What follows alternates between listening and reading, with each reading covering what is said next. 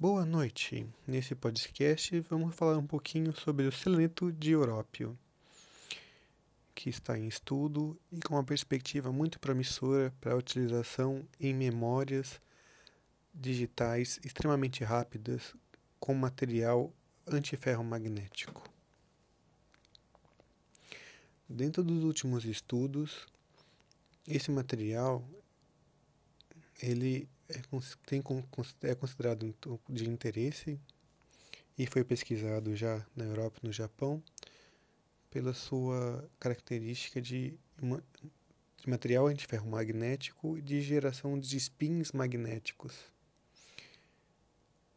Né? E apesar de ser um, um material antiferromagnético e sugerir uma oposição a, ao, fluxo da, ao fluxo de corrente, esse material acaba sendo um primo muito próximo dos magnéticos tradicionais, os ferromagnéticos. Só que a única diferença é que seu magnetismo ocorre em escala atômica, não podendo ser detectado em macroescala. No trabalho recente, a equipe controlou a magnetização do, desse antiferro magnético usando uma corrente elétrica. Mas para esse trabalho, a inovação que se tem é que esse, esse selenito de Európio ele conseguiu fazer a ordenação do spin de 6 mil elétrons com um tempo ultra rápido, de 50 picosegundos.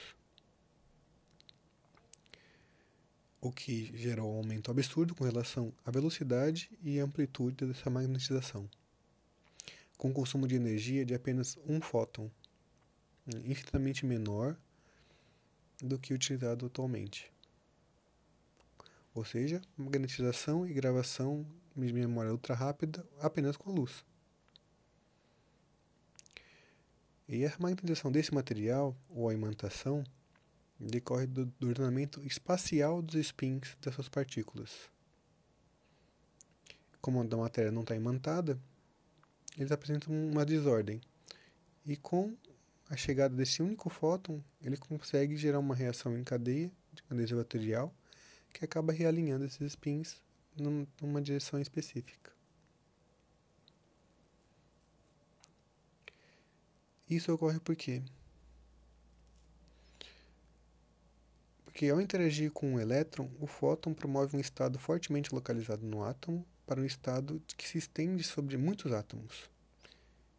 O resultado é que, em um intervalo de tempo muito curto, esse único átomo acaba gerando uma relação em cadeia, ou seja, em, menos, em 50 picosegundos, 10 a menos 12 segundos, todos os átomos existentes, cerca de 6 mil, acabam entrando nesse, nessa, nessa mesma é, função de onda e acabam se, se alinhando, gerando um magnetismo super gigante, de 6 mil magnetons de Bohr.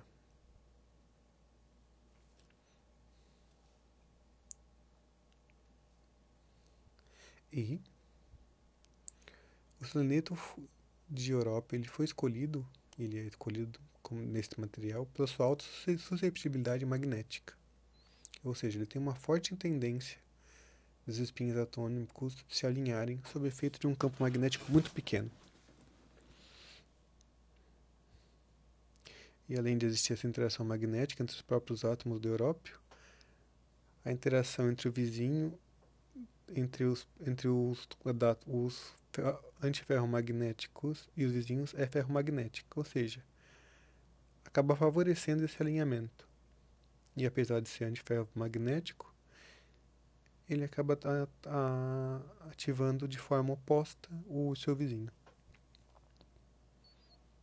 E essas interações antiferromagnéticas e ferromagnéticas da vizinhança acabam se cancelando e gerando no total uma, um alinhamento antiferromagnético.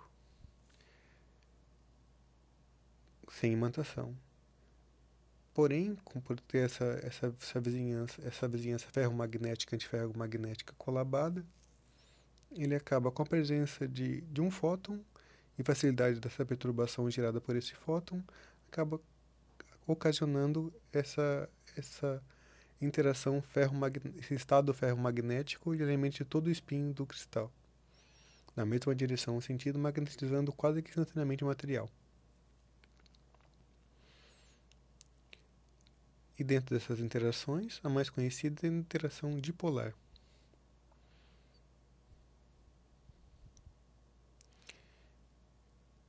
que caracteriza a atração entre dois ímãs. Mas existe também uma interação de troca, que é muito mais forte que determina a própria imantação de uma agulha de bússola ou de geladeira.